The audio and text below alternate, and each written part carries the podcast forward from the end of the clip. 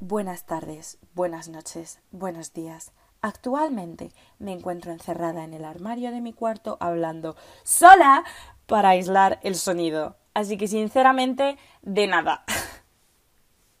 en fin, una cosa muy graciosa que me ocurrió justo después de la charla es que unas chicas me mencionaron en Twitter en plan, viendo esta charla, voy a necesitar otra charla para politólogos mediocres, porque no queremos currar gratis simplemente para obtener un trabajo normal de lo nuestro. O sea, preferimos ser mediocres a tener que arrastrarnos por un trabajo.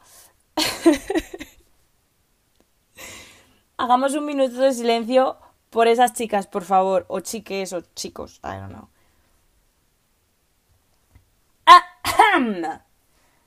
Voy a necesitar aclarar una cosita antes de empezar todo este mm, rollo del podcast.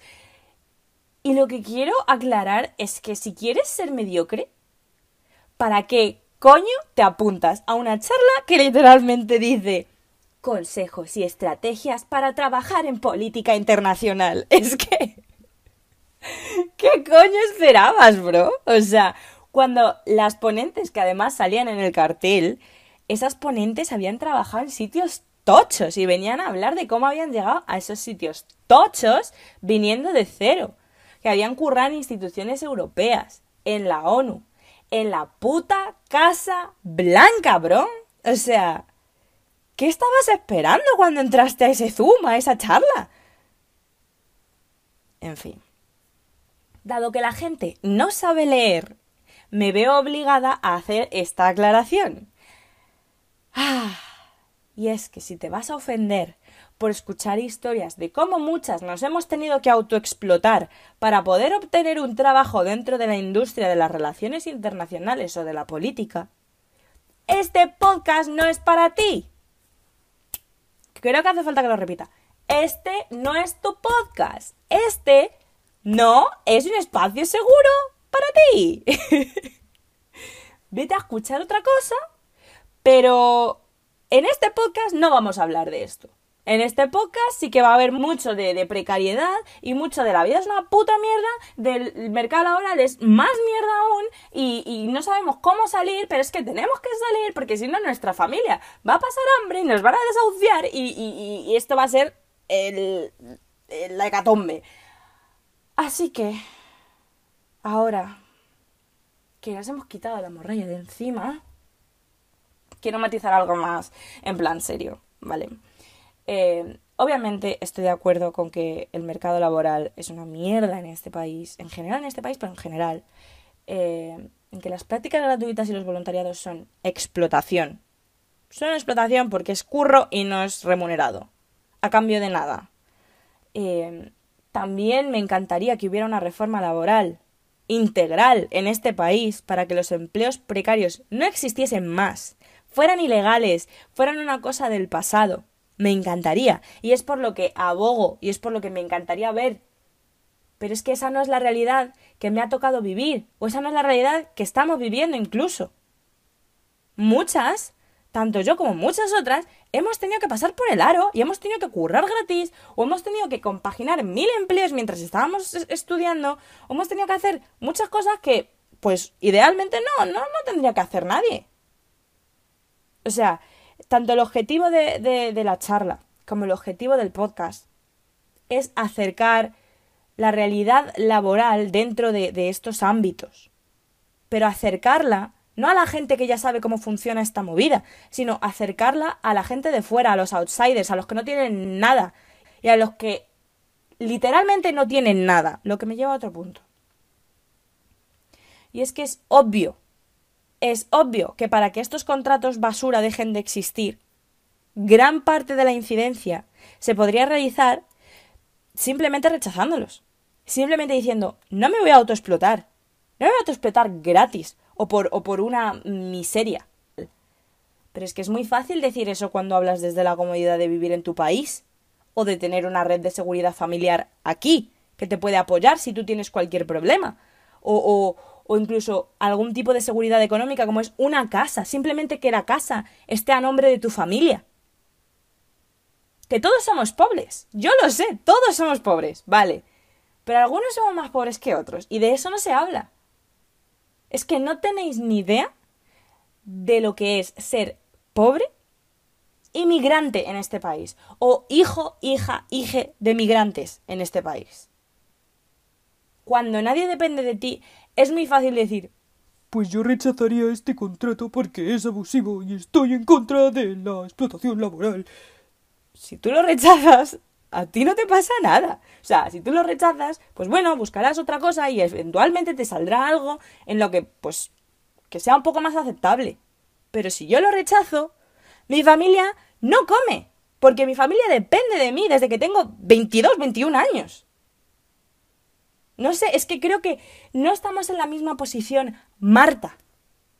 Y digo Marta mm, por decir un nombre, no porque esté hablando a alguien que se llame Marta. Cuando tú eres migrante o tus padres son migrantes, tu éxito no es solo tuyo, es el de tu familia. Y tus fracasos no son solo tuyos, son de tu familia. Y no hablo de fracasos y de éxitos en términos abstractos. Estoy hablando de, de consecuencias muy inmediatas, además, que van a impactarte no solo a ti, sino a tu familia también. Si yo ahora mismo estuviera en un empleo precario y me hubiera pillado la pandemia, mi familia literalmente estaríamos en la calle, no me cabe duda, no hay otra. Yo soy la que lleva el pan a casa. Y llevo siendo la que lleva el pan a casa desde antes de graduarme de la universidad. Literalmente, las migrantes estamos solas. Estamos solos y estamos soles a veces la única forma que tienes de traer un poco de estabilidad y de prosperidad a tu familia es simplemente pasando por el aro. Y si me quieres crucificar porque haya currado gratis, porque quisiera currar de lo mío y traer un poco de estabilidad a mi familia, adelante. Me parece absurdísimo, pero adelante. Y no me arrepiento, ¿eh? No me arrepiento porque además todo forma parte de un meticuloso plan que había planificado yo desde mm, que salí del instituto, del que ya hablaremos más adelante para poder ofrecer ese tipo de estabilidad a mi familia. Y sinceramente, creo que los que sí que podéis permitiros decir que no a este tipo de contratos y a este tipo de situaciones laborales, sois los que tenéis que hacerlo. Mm, si esa es eh, la, la, instancia ética que vosotros habéis tomado, yo creo que sois los que tenéis que hacerlo. Pero tirarnos mierda a las que ya estamos entre la espada y la pared y no tenemos otra, eso sí que me parece de ser un gilipollas integral. Eres un cero a la izquierda, no vales para nada. Que a nadie le importas. ¿Para qué coño te apuntas? Aquí hay que jugar sucio. No, no, puc. No puc més. No, puc més.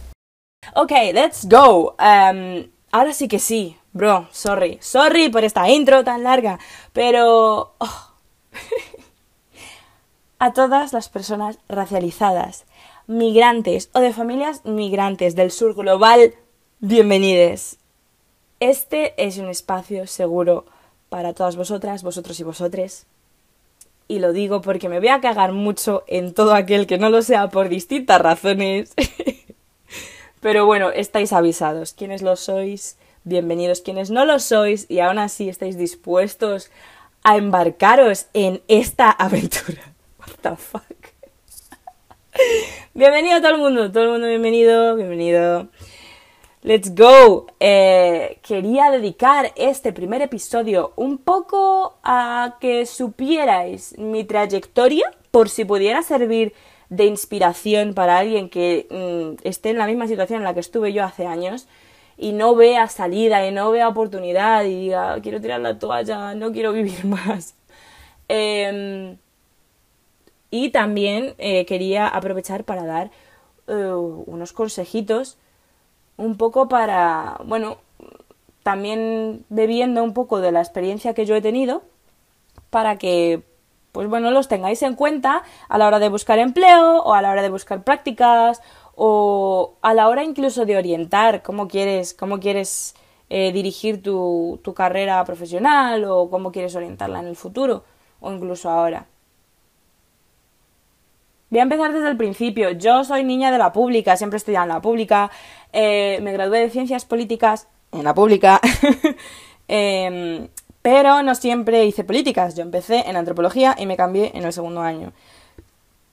Yo lo único que sabía cuando entré en esa carrera era que yo quería mm, causar un impacto, un impacto tangible, para las personas menos favorecidas en... no en España ni en nuestra sociedad, en el mundo, en general, en el mundo. O sea, hubo un momento en el que estuve tan obsesionada con tácticas de guerrilla que era como, bro, ¿en serio? ¿En? ¿Estamos, estamos entrenando para ser terroristas ahora? ¿Is this what we're doing? ¿Is this what we're doing? en fin, en fin. Em, pero lo que se puede ver a lo largo de toda mi trayectoria es ese, esa, esa meta esa, ese ímpetu, digamos, ese, ese valor, como lo llamaría mi psicóloga, ese valor. Eh, y esto me lleva a mi primer consejo. Mi primer consejo es, ten un objetivo. Ya está. Ten un objetivo. Antes de empezar a plantearte toda esta mierda de dónde voy a hacer prácticas, ten un objetivo. ¿Cuál es tu objetivo detrás de todo lo que estás haciendo? ¿Hay un objetivo siquiera? O sea, a mí la verdad es que me sorprende la de gente que he conocido en estas carreras que literalmente no tenían ni puta idea de por qué estaban estudiando lo que estaban estudiando. Y sobre todo lo de relaciones internacionales. Dije que me iba a meter con todo el mundo. Mm, gente de relaciones internacionales, ¿qué problema tenéis? O sea, he conocido tanta gente en relaciones internacionales que no tenían ni idea. O sea, era como tabla rasa. Tabla rasa. Cero, cero. No tenían ideología, no, nada. E, es la típica persona que se mete a relaciones internacionales porque le gusta viajar. Tío, no puedes ir así por la vida, bro. O sea, si estudias una carrera con tal componente social, ¿qué menos que saber por qué coño estás estudiando lo que estás estudiando? Es que si no te metes a mates o a estadística, algo donde no tengas que, que pensar mucho cuál es tu posición en la sociedad, ¿no? Pero es que más psicópatas no necesitamos en esta profesión, por favor. O sea, lo siento, pero la gente que se mete por meterse y acaba en, posiciones súper tochas y al final luego tiene muchísima influencia en la legislación que nos va a afectar al resto, me toca un poquito las narices. Así que, por favor, si no tienes un objetivo claro, pírate, bro, pírate. O sea, sorry, creo que no necesitamos más gente que simplemente viene aquí por el carrerismo o por el... Ah, es que queda muy bien el ser diplomático o ser X. De verdad, es que me enerva. Me enerva muchísimo. Pero bueno. Volvamos al inicio. Eh, ¿Qué hice yo durante el primer año de carrera así relevante profesionalmente? Eh, nada que tuviera que ver con lo mío, eso para empezar. Pero eso no es malo del todo. Y bueno, ya se verá más adelante, ¿no? Pero eso demuestra versatilidad, ¿no? Y que eres como una persona que se adapta al cambio, que realmente es lo que el capital quiere, ¿no? Que te puedas adaptar a cualquier putada que te puedan hacer, básicamente. Eh, Así que bueno, yo pues en primero de carrera, 18 mm, años, antropología, ¡guau! ¡Qué guay es esto! ¡Qué guay es la gente! ¡Qué guay los profes! Eh, dije, voy a hacer un poquito de dinero porque nunca está mal tener dinero. Así que mm, fui dependienta, como casi todo el mundo que conozco ha tenido una experiencia de ser dependiente en algún sitio, eh, en un centro comercial que abrió en mi ciudad nuevo y que estaban aquí reclutando masivamente nos contrataron a medio instituto del que salí, así que eso fue un desfase y fue muy guay, me lo pasé muy guay, pero claro, duramos como tres meses y nos echaron a todos porque se acabaron las campañas de, de Navidad, de San Valentín y todas esas cosas, ¿no? Así que yo una vez, habiendo sabido lo que era cotizar y tener un jefe y tener que ir estas, estas horas y tal, lo que pensé es, eh, esto no, esto no es para mí, I don't like this, I don't like this, no me gusta el estar tan cogida, tan, tan, tan, digamos, restringida en mis horarios, ¿no? Entonces, lo que yo quería era ser dueña de mi propio horario. ¿Quieres ser tu propio jefe? Pues eso era lo que yo quería hacer en primero de carrera. Así que decidí hacer lo que casi todo estudiante de universidad sabe que es ser profe particular. ¿Que se te da bien algo? Ser profe particular de eso. No pierdas el tiempo. Sélo, de verdad. Es lo más fácil, dinero fácil y rápido. Eh, me puse a dar clases de inglés particulares a niños cayetanos. Eso es lo que hice. ¿Por qué decidiste dar clases de inglés a niños cayetanos? Pues voy a ser muy sincera. Porque siendo negra, con mi nombre y con mi acento en inglés, todos los cayetanos se pensaban que yo era guiri. Y claro, se pensaban que yo era guiri e iban a pagarme un sueldo de guiri, que es el doble de lo que pagan a profesores igual de competentes, pero que son españoles.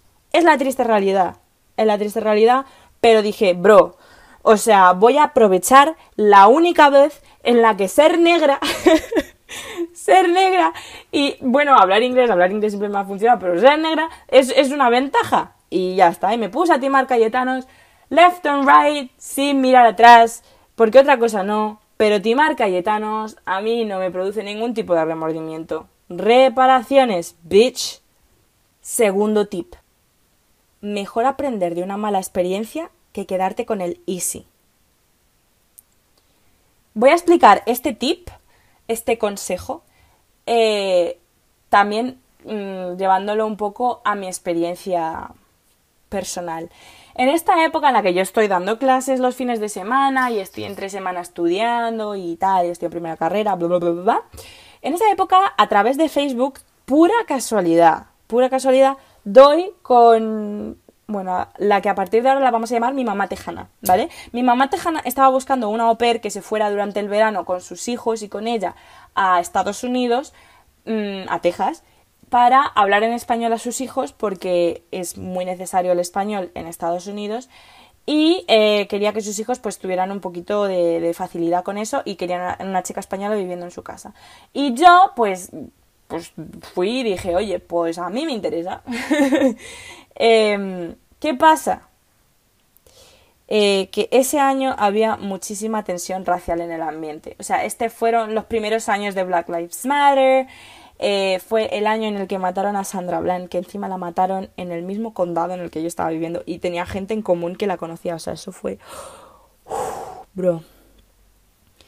Eh, muchísima tensión racial en el ambiente. O sea, había manifestaciones día sí día también, había asesinatos día sí día también. Era una masacre y era todo gente igual que yo, gente negra, gente negra. Gente que si yo iba a estar en Estados Unidos en un coche, yo no era distinta a los afroamericanos para un, para un policía. Si había que llevarme por delante, se me iba a llevar por delante. Y yo fui convencida de que yo iba a morir. O sea, yo dije, mira, he vivido una buena vida, que sea lo que tenga que ser, y si me muero, me he muerto viviendo una experiencia nueva. Hello, Sagitario, sí soy. Así que eh, a mí realmente me venía de puta madre, porque mis cayetanos se iban de vacaciones. Ya sabes que esta gente no se va de vacaciones una semana o dos semanas como la prole. La gente esta se pira tres meses y se da un voltio a, por el sudeste asiático y, vuelven to morenos y, ya está. Pero claro, yo iba a estar todo el verano en mi ciudad, pasando calor y sin dinero porque no tengo curro. Dije, mmm, prefiero irme a Estados Unidos, pegarme el verano de mi vida. Si me muero, pues me muero. Y si no me muero, pues mira, me lo he pasado bien. Y al final, ¿qué fue? Pues que me lo pasé bien, obviamente. Eh, me lo pasé mmm, tan bien que prometo que es top 3 de los mejores veranos de mi vida. Y aquí viene otra vez el ámbito laboral. Yo ya tenía una experiencia que no todo el mundo tiene, que me distinguía del currículum de otros candidatos en el caso de que yo fuera a echar un currículum. O sea, vais a ver a lo largo del, episodio y de, estos, de estas charlas que yo, por aquel entonces, sobre todo, yo me movía sobre todo en función de lo que quedase bien en el currículum. Siempre, siempre tenía algo que ver con las cosas que yo defendía, ¿no? Pero también tenía mucho, era muy estratégico también. También era en plan de voy a hacer esto o no voy a hacerlo. Y decidí hacerlo porque digo, venga, que queda bien en el currículum, para adelante. Pero claro, antes me lo tenía que haber planteado y haber dicho, esto es algo que yo haría, incluso si no quedase bien en el currículum, ¿no? No sé si me he explicado bien, pero bueno, ya, ya lo hablaremos más adelante. Ok. Esto me lleva al consejo número 3. Y es que todo cuenta. Repito. Todo cuenta. Ejemplo. Si solo vas a poner en tu currículum los trabajos remunerados oficiales en los que te han dado de alta en la seguridad social y está estipulado, esta chica trabajó estos días en esta empresa y cobró esto, esto y esto. Mal vamos. Si yo hubiera hecho eso, en mi currículum pondría dependienta. ya está. Vamos a ver. No puedes esperar que siendo tan pulcra pulcro o pulcre te vayan a contratar. Aquí hay que jugar sucio. Por favor, que quede claro, aquí hay que jugar sucio y cuando eres pobre tienes que jugar el triple de sucio. ¿Que has sido per en Italia? Pues no vas y pones ópera en Italia en el currículum y te quedas tan ancha. Vas a poner profesora bilingüe de español e italiano con experiencia profesional en el extranjero, especializada en las edades de 5 a 10 años, por ejemplo. Créetelo un poco. Te, aseguro, te aseguro, aquí mismo yo, te aseguro que nadie va a llamar a Hacienda a asegurarse de que te han remunerado por todos los trabajos que aparecen en tu currículum. Sobre todo si, estás en los primeros años. Los primeros años yo diría que es hasta los 25 o 26 que a nadie le importas. En serio, a los reclutadores se la suda, se la suda tu experiencia. Si lo que quieren es alguien a quien moldear.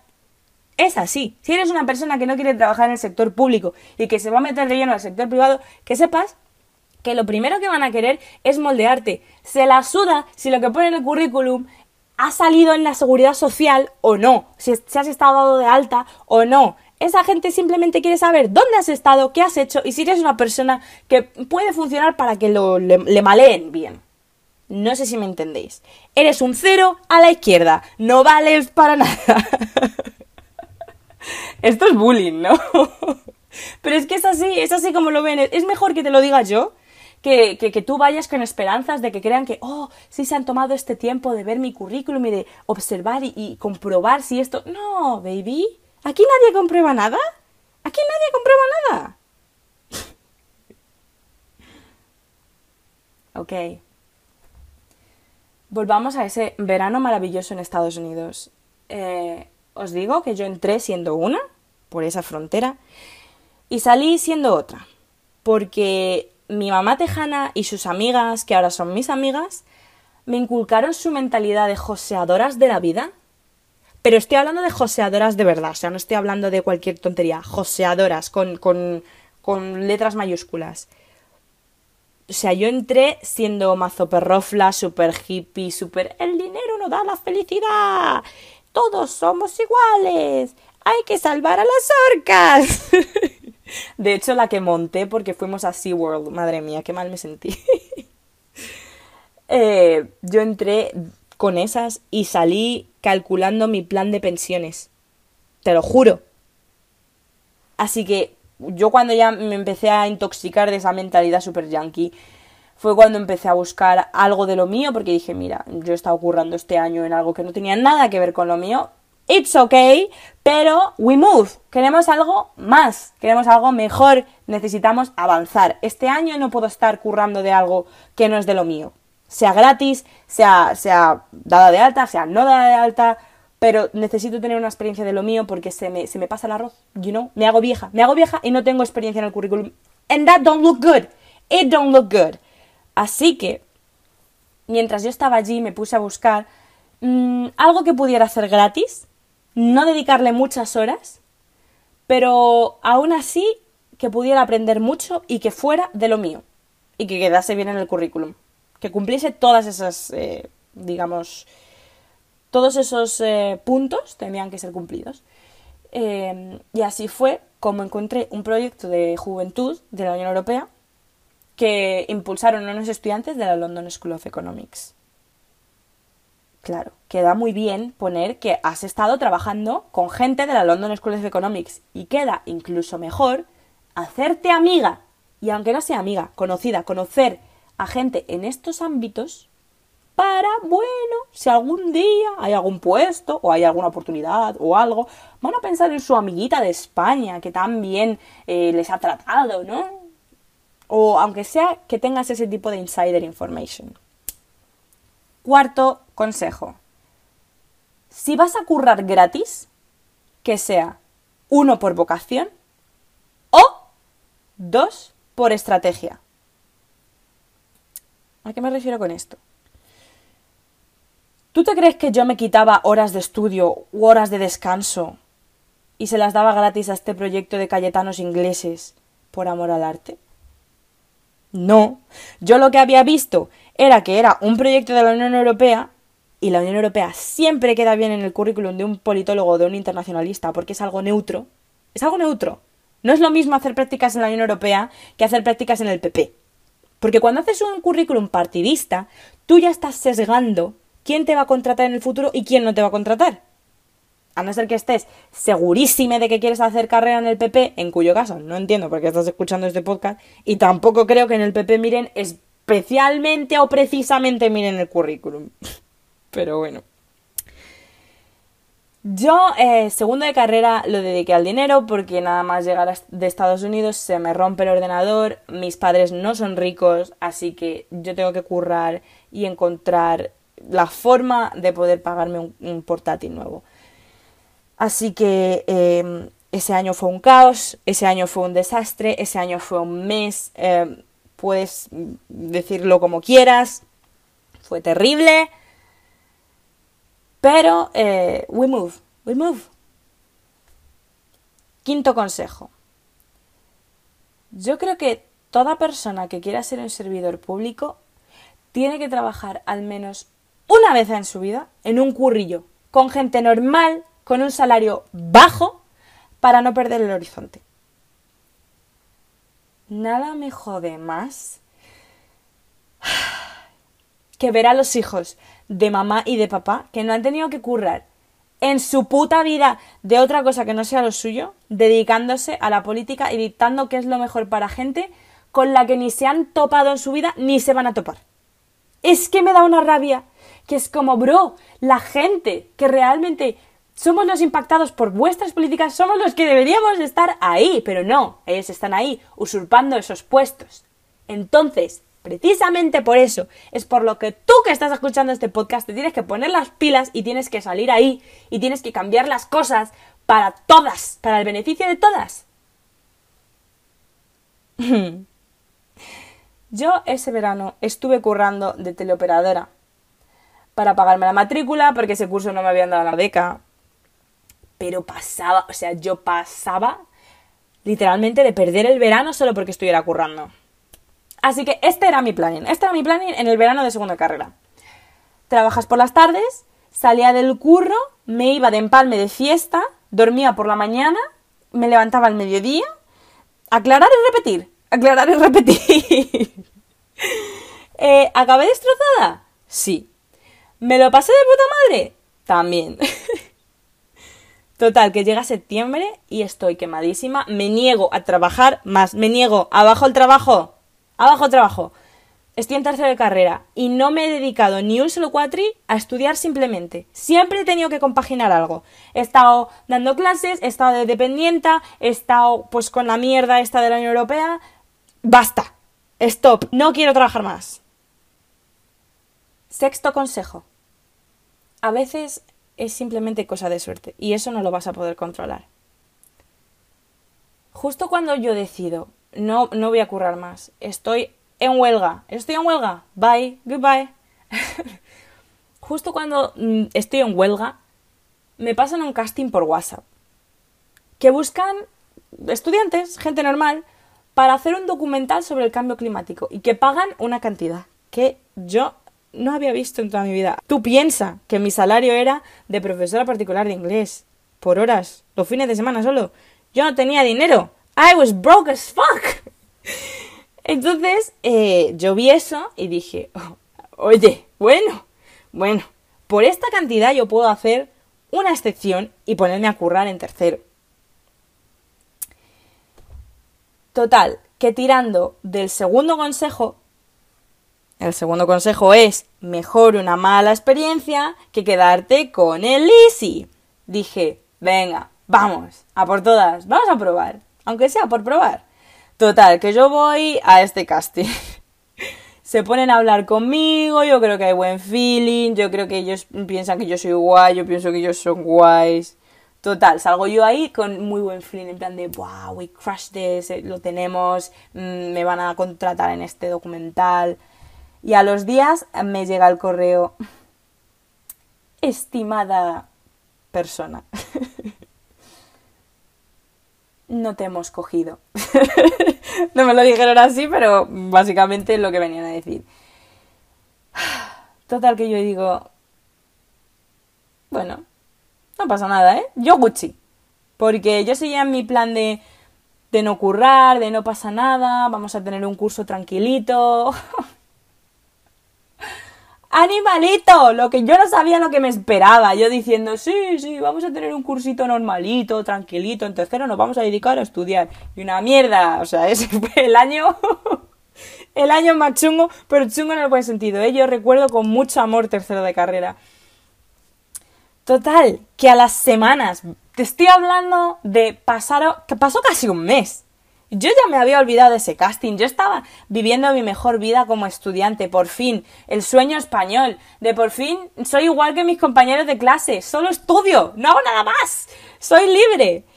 Eh, después, un mes o así, me vuelve a llamar la productora y me dice, hola, eh, en un principio no te habíamos cogido, pero los productores han decidido ver todas las cintas del casting de nuevo y les has encantado, chica. Así que el puesto es tuyo. Y yo, pa'lante. Pa'lante. Y a día de hoy es el curro más guay que he tenido en toda mi vida. Así que, segundo consejo, el segundo consejo, tenerlo muy en cuenta. Mejor una mala experiencia que quedarte con el easy. Si yo hubiera dicho, nah, no voy a ir al casting, me habría perdido, tío. Me llevaron a Marruecos a la, a la COP, a la Conference of Parties de la, del cambio climático, eh, la COP22. Eh, conocí a gente tochísima. Gente tochísima. En plan, vi a Arias Cañete caerse de una bicicleta enfrente de mí. Que tuvieron que cortar las cámaras rollo. No, no, no, esto no lo sacamos en la tele. Eh, conocí a la ministra de Agricultura y me llamó guapa. Eh, dormí en hoteles de cuatro estrellas que en mi vida. O sea, en mi vida, ¿sabes? O sea, yo nunca he vuelto a dormir en un, hotel así. O sea, mm, no sé cómo explicar esa experiencia, pero es que fue lo puto mejor. O sea, lo puto mejor. Oh, me lo pasé tan bro. O sea, ojalá volver, tío. Em, vale. Ok, después de este momento de nostalgia.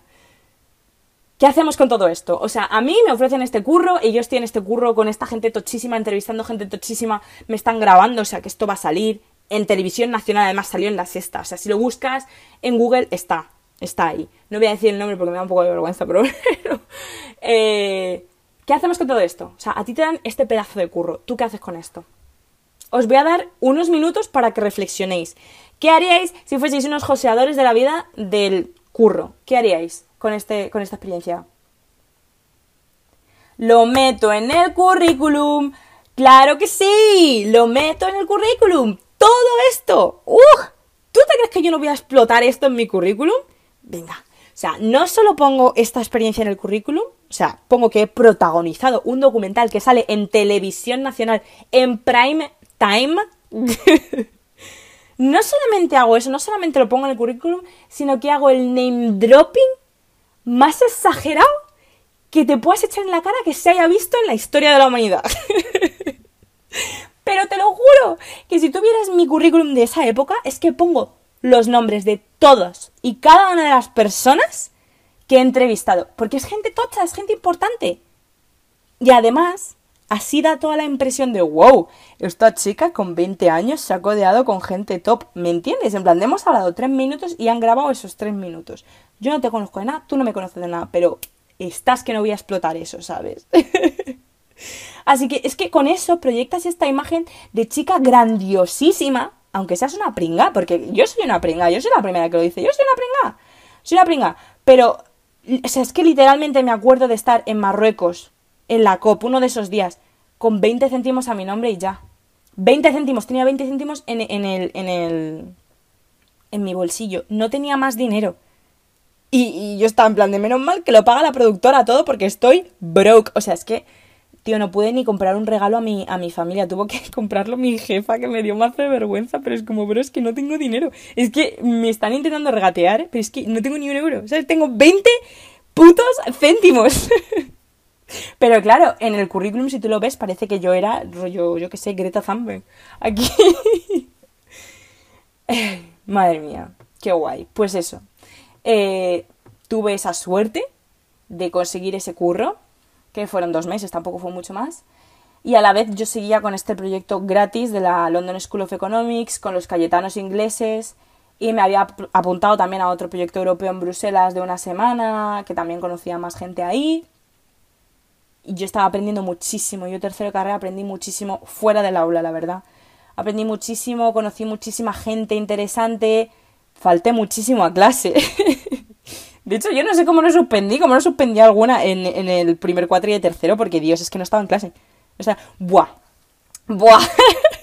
me acuerdo de que tuve que pedir a la productora de este documental que me pagase un ave de vuelta a, a Madrid, porque es que tenía un profe insufrible, que quien haya estudiado en mi facultad va a saber quién es, que no me quiso cambiar la fecha de una prueba oral que nos tenía que hacer. No me la quiso cambiar, que yo ese día no iba a ir a clase porque tenía justificante y porque íbamos a estar en la planta de Nestlé en mm, Cantabria, creo que era. Eh, pero, pero nada, no pude ir porque no me quería cambiar la, la prueba este señor. Así que nada, me volví yo sola por la noche en el AVE, todo triste. Y mis compañeros, mis otros compañeros de documental estaban ahí en la fábrica de Nestlé y iban a cenar con los ejecutivos, que eran plan de bro. Yo quería hacer también name dropping con los ejecutivos de Nestlé, pero nada, no, no, no se podía. Ay. Y tú hice todo eso, y además estudiando en el AVE y todo. Hice todo eso para que me pusiera un cero. es que ojalá estuviera mintiendo. Pero me puso un cero el cabrón porque había utilizado la versión anterior del libro. Mira, no quiero pensarlo, no quiero ni pensarlo porque lo pienso y me cabreo otra vez. Me cabreo otra vez. Porque para tener un cero, pues mejor me quedaba en Cantabria con mis compis en mi hotel de cuatro estrellas y cenaba con los jefazos de Nestlé. Pero me puso un cero. para que veáis que nos pasa a los mejores de nosotros. It happens to the best of us. Séptimo consejo. LinkedIn es tu mejor amigo. LinkedIn is your best friend. Yo en esa época era tan savage que aunque te conociera de una hora, yo ya te agregaba a LinkedIn. Y lo tenías súper actualizado. En plan, me tiraba un pedo LinkedIn. a ver, no, no, de, no de poner estados en LinkedIn porque me parece un poco tacky. Pero eso depende ya de cada persona y de lo que quiera hacer esa persona con su LinkedIn. Eh, pero yo actualizaba en el momento en el que yo firmaba un contrato, lo segundo que hacía era actualizar el LinkedIn. Networking, my friends. Yo te veía por la, por la facultad, LinkedIn. Te he visto en un congreso, LinkedIn. O sea, yo era súper descarada con ello, porque es que no tenía nada que perder. ¿Qué tengo que perder?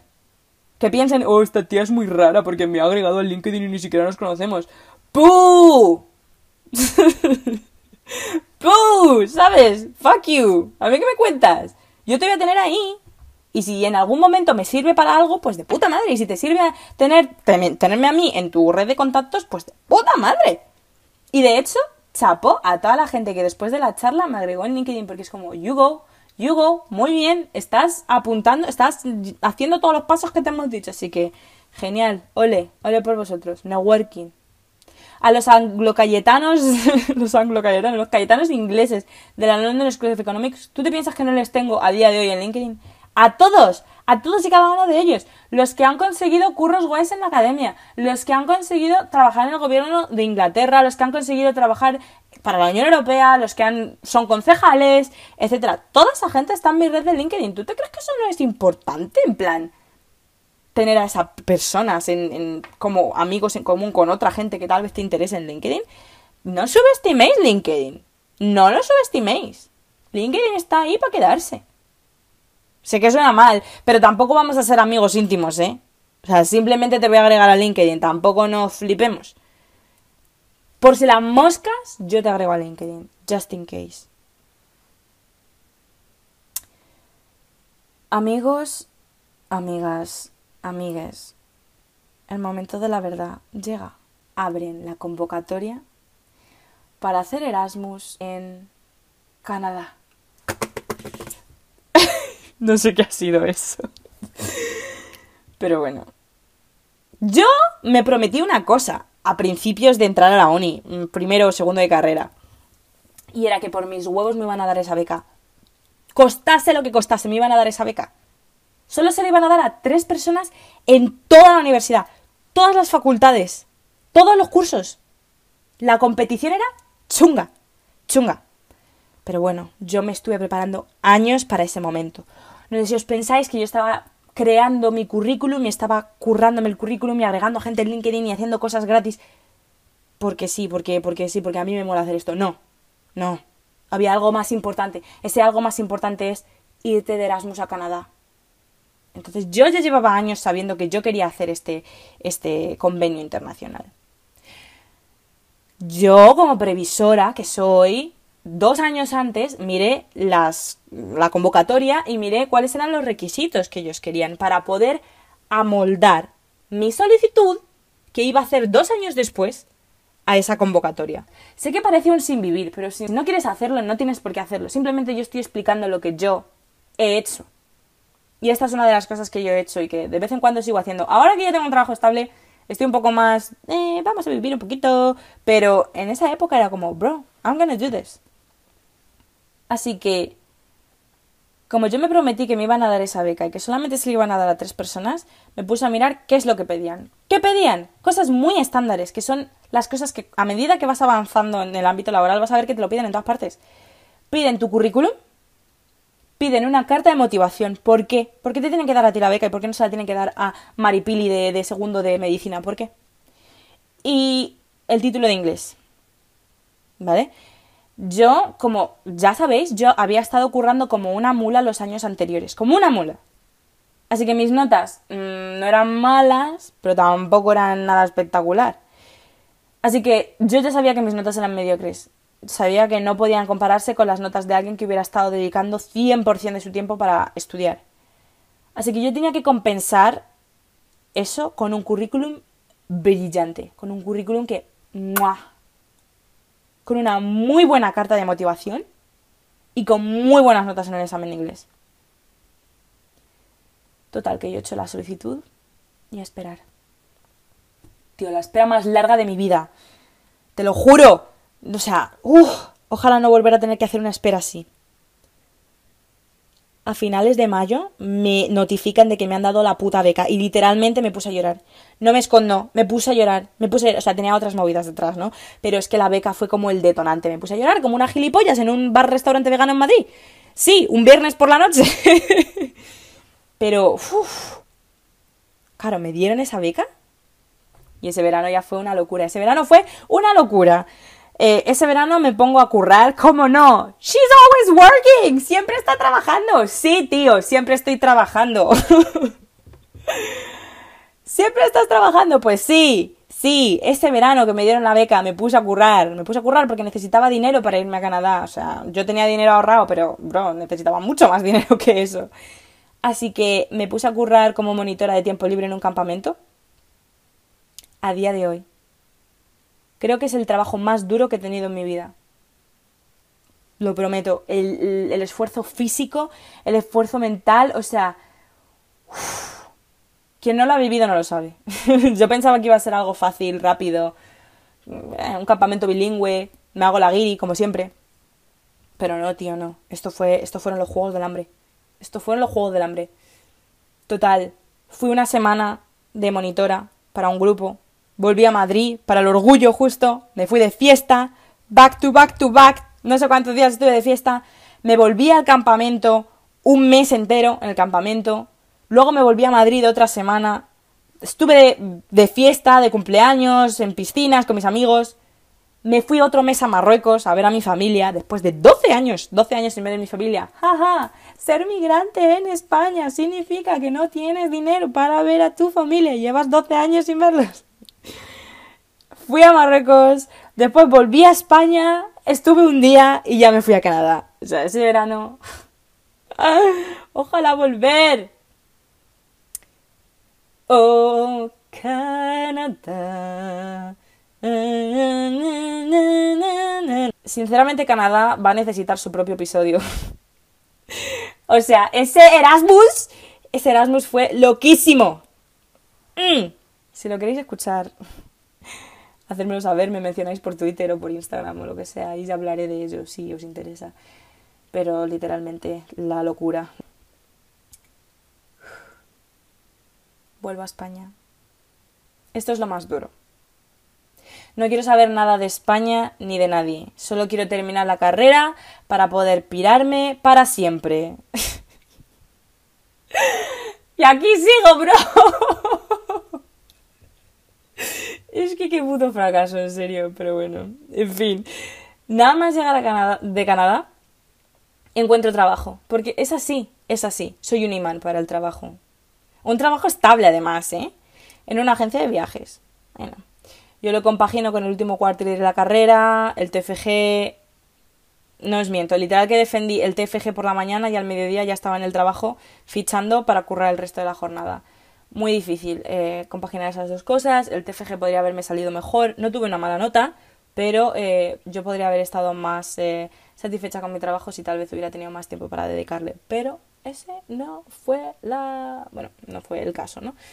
Em, poco se puede decir de la experiencia al volver de ese país en el que me lo pasé tan bien a la precariedad de aquí. O sea, yo mientras estoy trabajando en este curro bastante estable, que es lo que me permite mantener a mi familia, eh, yo empiezo a echar currículums a puestos de lo mío. Porque yo ya me había graduado. Yo era señora graduada, señora licenciada. ¿Cómo no me van a coger?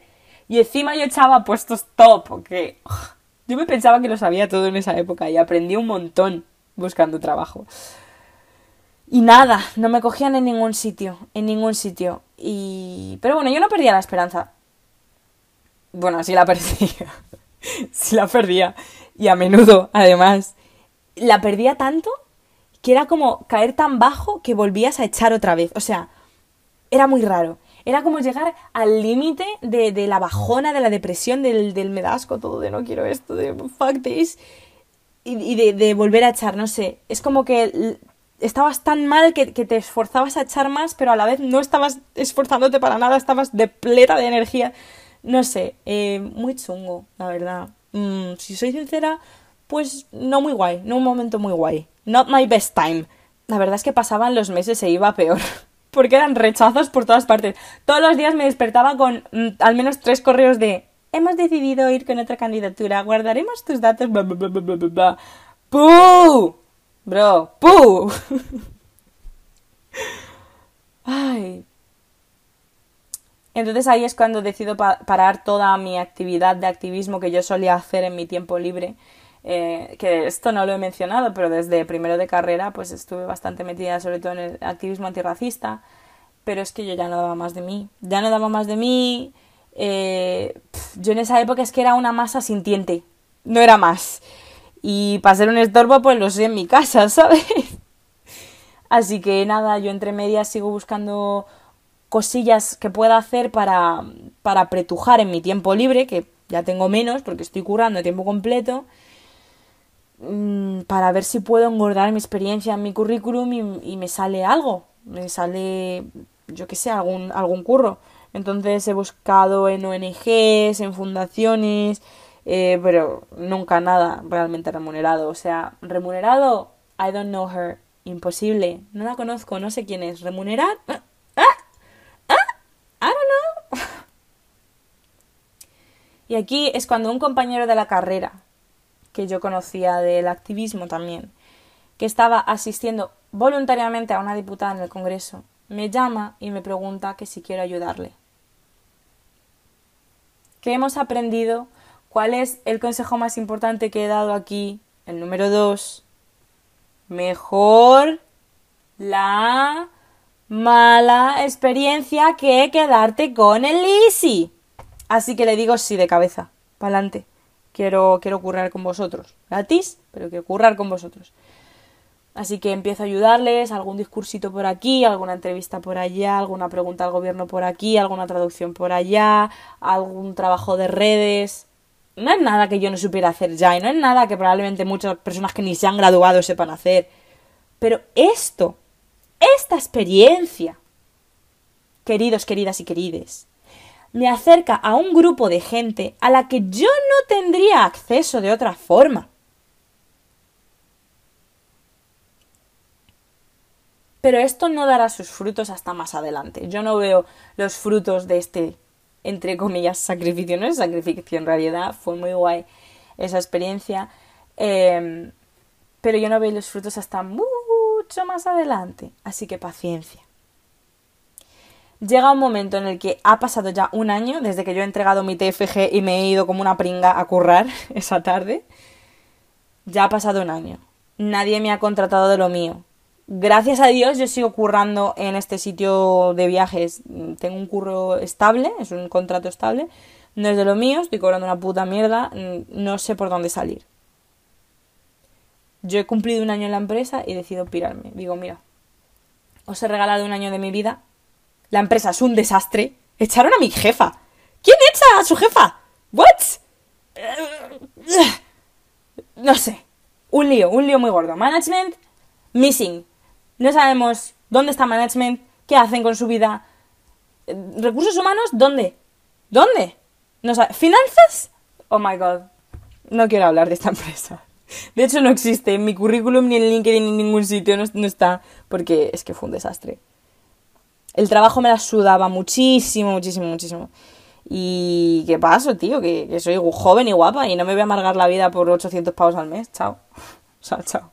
Consejo número 8. El descanso es importante y abajo el trabajo. Esto que hice yo de dejar el curro no es porque yo me lo podía permitir. O sea, una persona con dos dedos de frente no habría dejado ese curro en la vida, y mucho menos en la situación en la que yo estaba. O sea, yo decidí tomar un riesgo impresionante, de nuevo, Sagitario who, Sagitario me.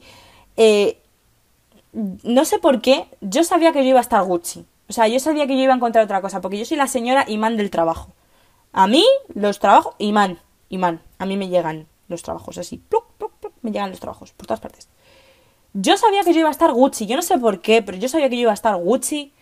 Pero yo estaba harta y estaba cansada. Y es que es verdad, bro, me he explotado mucho a mí misma. Es en plan de, tía, ¿te quieres? Obviamente no. Obviamente no, porque una persona con amor propio no habría hecho eso. o sea, yo llevaba toda mi vida adulta, desde los 18 años, currando y compaginándolo con otras cosas y haciendo mi vida más difícil de lo que tendría que ser.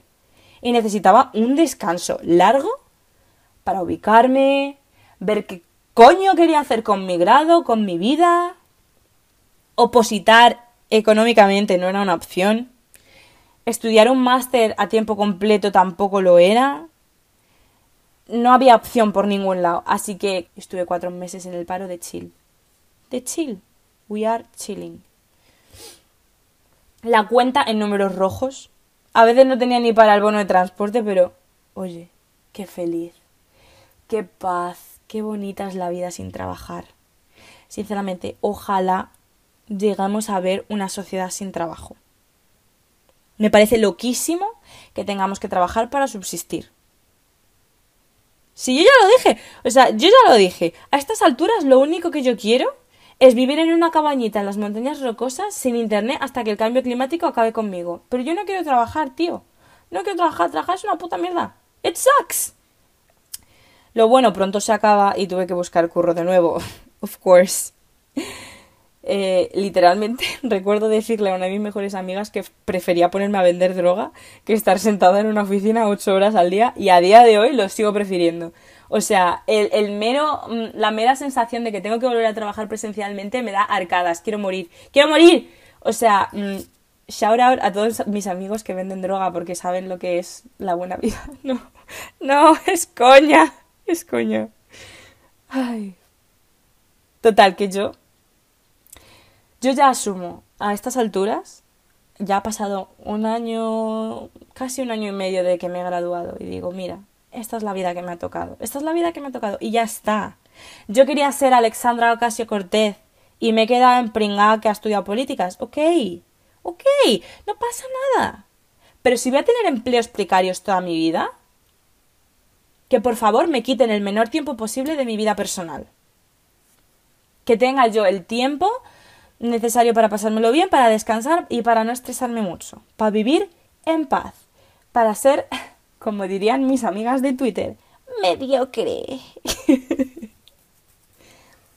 Así que acaban contratándome de... Lo dejo para, para, para saber a ver qué pensáis que me ha contratado. Obviamente acabo teniendo un trabajo de Profa de inglés. Claro que sí. Otra vez joseando a los Cayetanos. Otra vez. Y a mí me encantaba ese curro porque era por las tardes en una academia. O sea que no tenía que madrugar. cobraba más que, co- que cobraba en el otro curro, haciendo la mitad de horas semanales.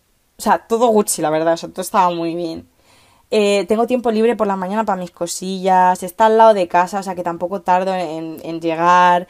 Eh, yo qué sé, mm, todo era muy win-win, pero claro. Chun, chun. Se acerca 2020. Nadie, nadie sabíamos lo que nos esperaba en marzo. Nadie. Y justo, justo un mes antes, me llaman de mi actual trabajo, que es un partido político. ¿Recordáis cuando os dije que trabajar para una diputada daría sus frutos más adelante? Pues joder, que si lo dieron. Madre mía, es que ni en mis mejores sueños. Y no me lo ofrecieron así de sopetón, ¿eh? Tampoco os vayáis a pensar. Yo no soy una Cayetana. Yo todo lo que tengo lo he tenido que conseguir a base de sufrir. Dios mío, qué dramática soy. Yo hice una entrevista y tuve que pasar una prueba con varias candidatas y al final una compañera y yo salimos elegidas porque éramos la- las que mayor eh, nota tuvimos en esa, en esa prueba.